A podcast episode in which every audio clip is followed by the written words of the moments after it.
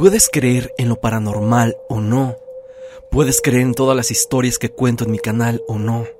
Pero hay algo que es muy real, algo que es palpable y que no se puede negar, y estas son las sectas.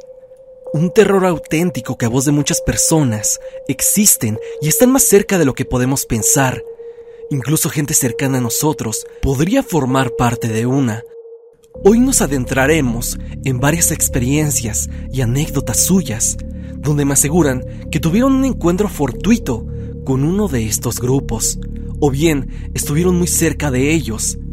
Estos relatos son aterradores porque nos hacen pensar que un día de estos podríamos estar frente a frente con uno de estos cultos.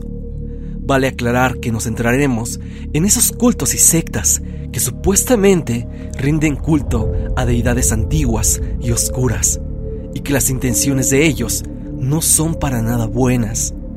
Es así que sin más dilación, pasemos con Sectas en México parte 6.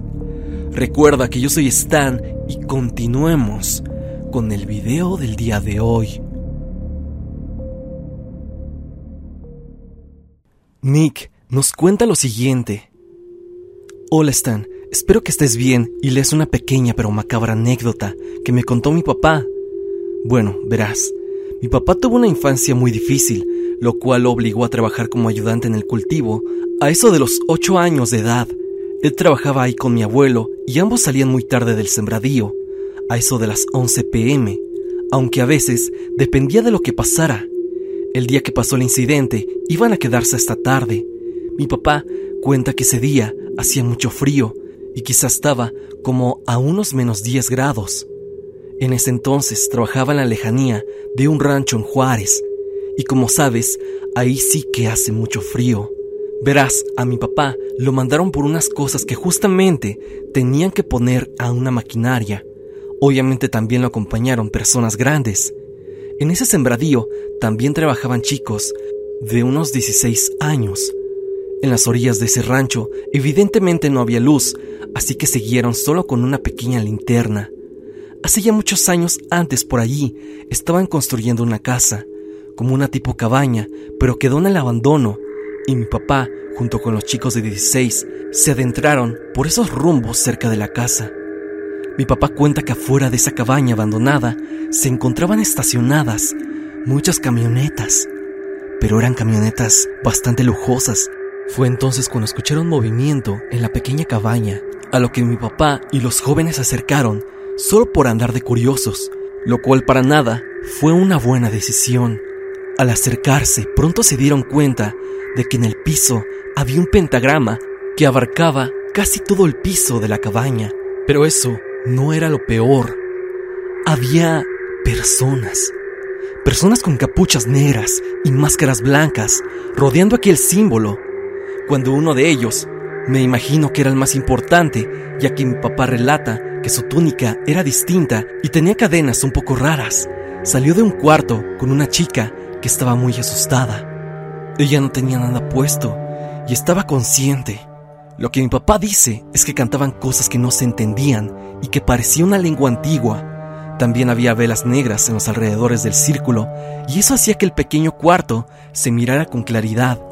Cuando mi papá y los chicos se alejaron lentamente para entrar de nuevo al sembradío, pero sin dejar de ver a aquellas personas, después aquel hombre que nosotros consideramos es el principal empezó a latiguear a la chica. Ella gritaba y lloraba. Para esto uno de los chicos les gritó, Hijos de la chingada, es una mujer, déjenla. Y al hacer esto, todos voltearon hacia ellos lentamente. Fue entonces cuando uno de los encapuchados normales le susurró algo al encapuchado principal y se levantaron todos para corretear a mi papá y a los jóvenes. Por suerte estaban en terreno de cosecha, aunque por lo que mi papá me cuenta, les lanzaban piedras tiene muchísimos años de que pasó esto. Te repito, mi papá era tan solo un niño, pero aún así, a pesar del tiempo, mi papá lo recuerda con lujo de detalle. Actualmente se cambió de estado, aunque por lo que le han dicho, personas que actualmente viven por esa casa le mencionan que es algo que sigue pasando e incluso familias de las clases altas de Juárez van hacia allá por ser un lugar retirado de todo para hacer sus fechorías. O al menos eso dicen las personas. Bueno, Stan, esta fue la historia de mi papá. Espero que la subas en uno de tus videos, o por lo menos me confirmes que sí la leíste. Saludos. Máximo nos cuenta lo siguiente. ¿Qué tal Stan? Te puedes referir a mí como Máximo.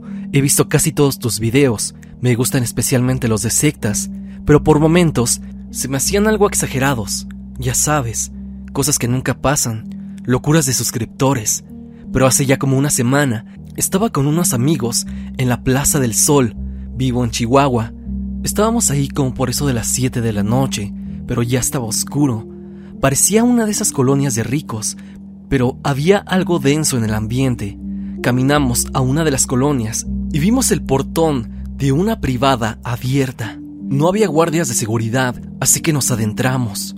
Fue como si algo nos arrastrara a ese lugar. Vimos a una joven con vestido blanco en la puerta de una casa. Era de un culto, parecía hasta gracioso, porque se llamaban la Orden de... Una Chofet Nast. Nombre un tanto raro, ¿no? Pero eso solo era una cubierta, una fachada. Aquella mujer de blanco nos invitó diciendo que era divertido. Nosotros entramos ya que no teníamos nada que hacer y era de noche. Era mejor que quedarse afuera en la calle, o al menos eso pensé. Me referiré a mis dos amigos como Santana y Daniel. Fue entonces que nos adentramos. Un hombre universitario nos recibió y nos dio la bienvenida. Nosotros simplemente íbamos como ociosos. Así que nos seguimos adentrando en la casa y es que para nada esperaríamos lo que pasaría a continuación. Mientras íbamos, nos estaban diciendo sobre el culto que aceptaban donaciones, lo normal, y que eran muy amigables y abiertos con todos.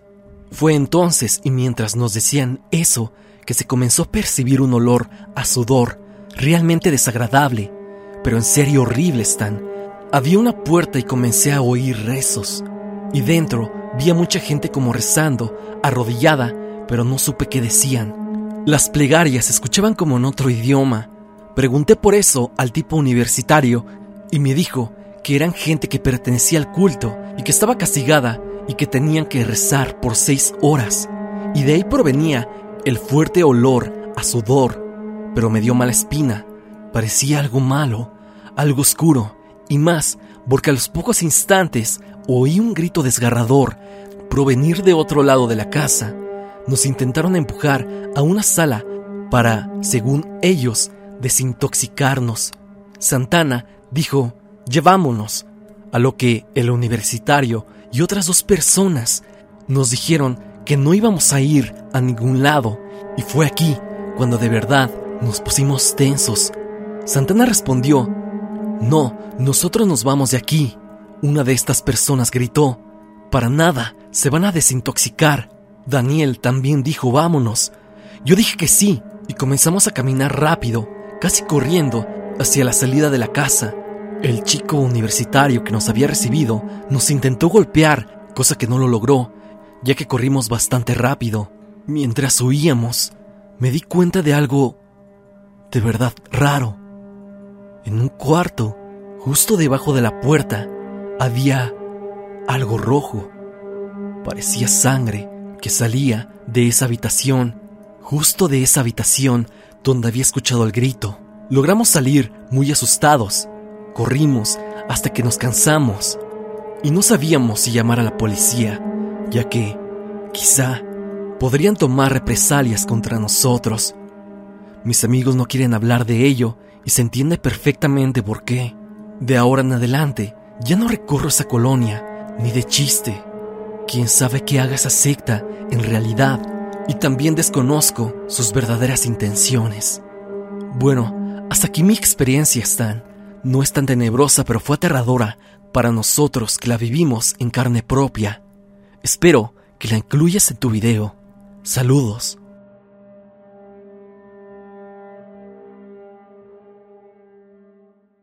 Uriel nos cuenta una experiencia similar a la que vimos en la entrega anterior de este tópico.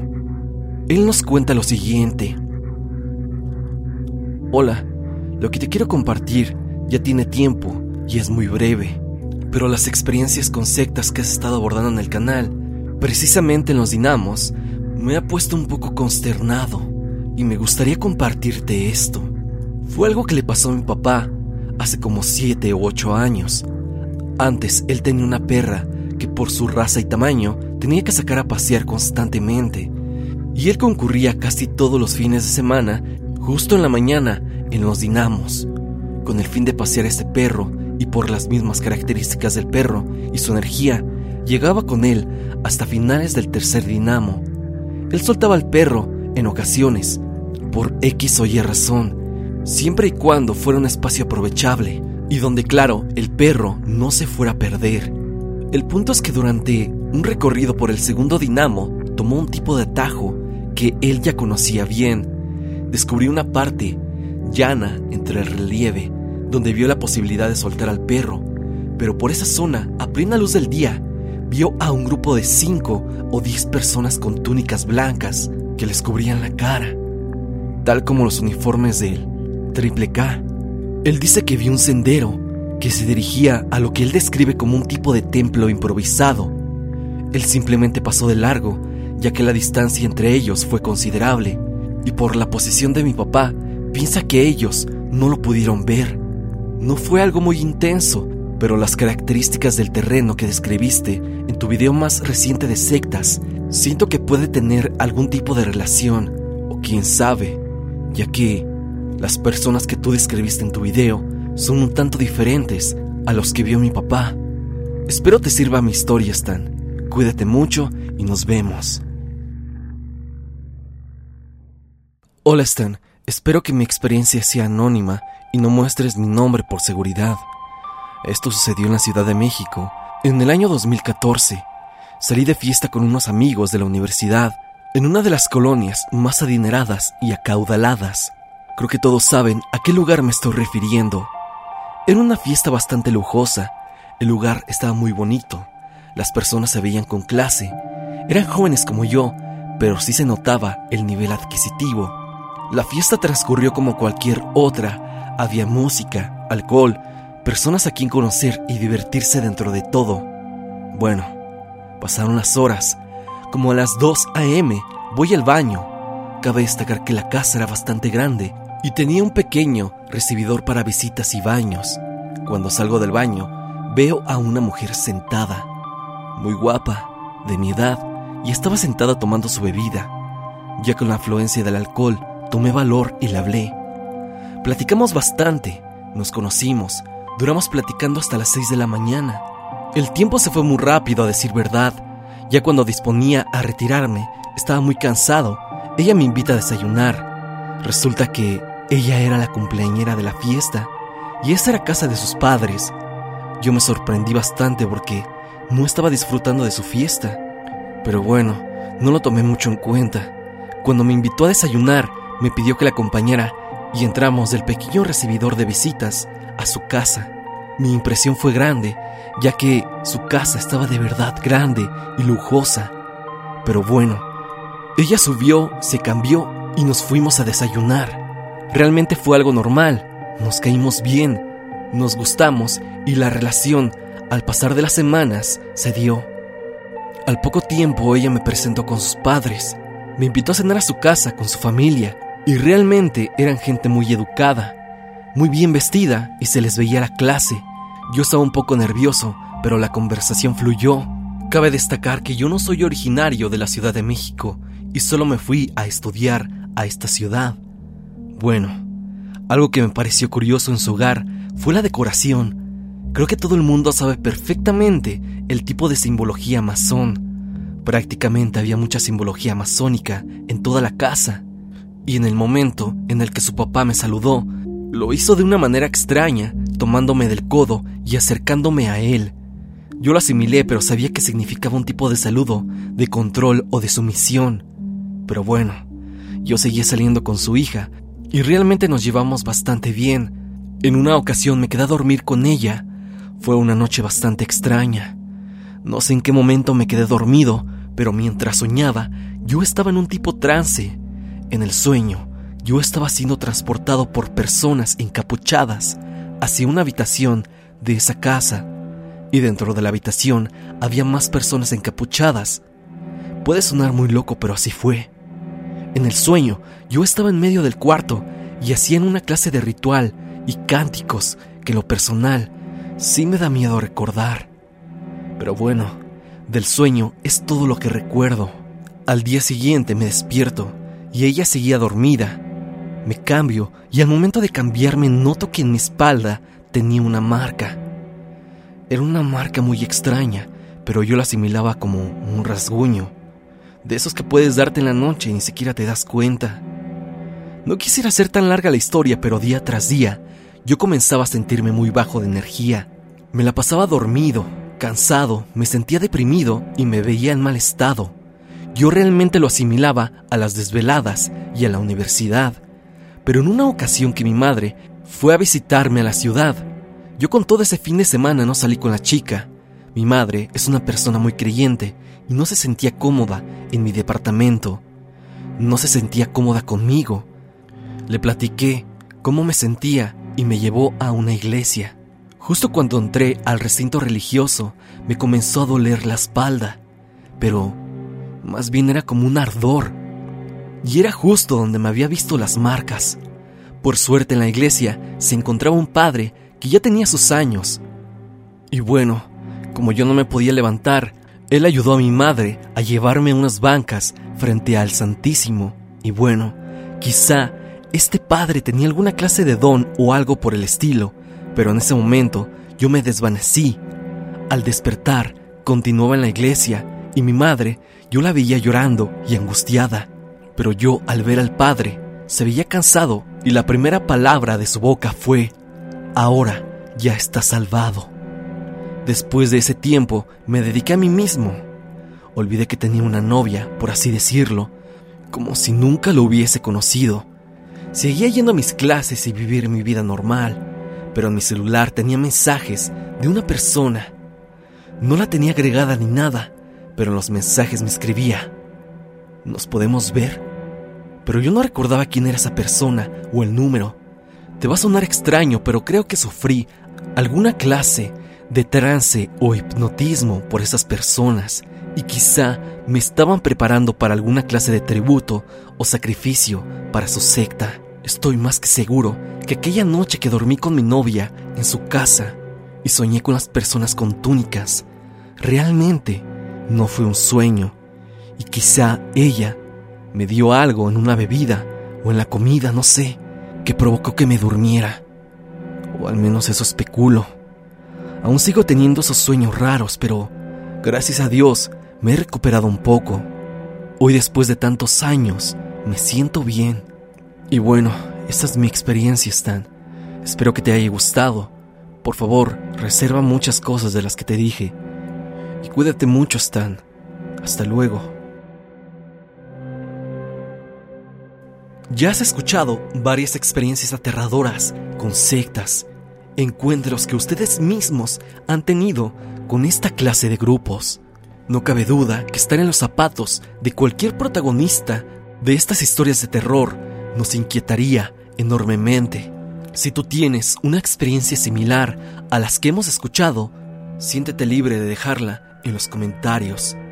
Sin más que decir, no te olvides de seguirme en redes sociales especialmente en mi Instagram, para estar en contacto. Suscríbete y activa la campanita de notificaciones en donde dice todas para que no te pierdas de ninguno de mis videos. La música, como siempre, pertenece a Repulsive.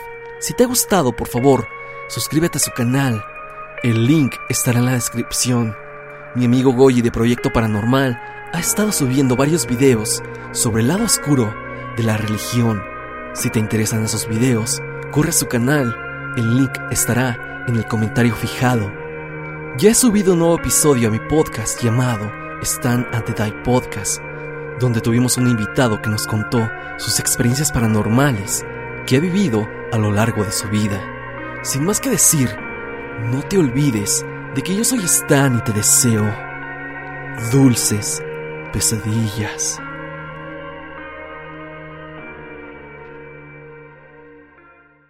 Is Ryan here, and I have a question for you. What do you do when you win? Like, are you a fist pumper? a woohooer, a hand clapper, a high fiver. I kind of like the high five, but if you want to hone in on those winning moves, check out Chumba Casino. At ChumbaCasino.com, choose from hundreds of social casino style games for your chance to redeem serious cash prizes. There are new game releases weekly, plus free daily bonuses. So don't wait. Start having the most fun ever at ChumbaCasino.com. No purchase necessary. VGW. Void were prohibited by law. See terms and conditions. 18 plus.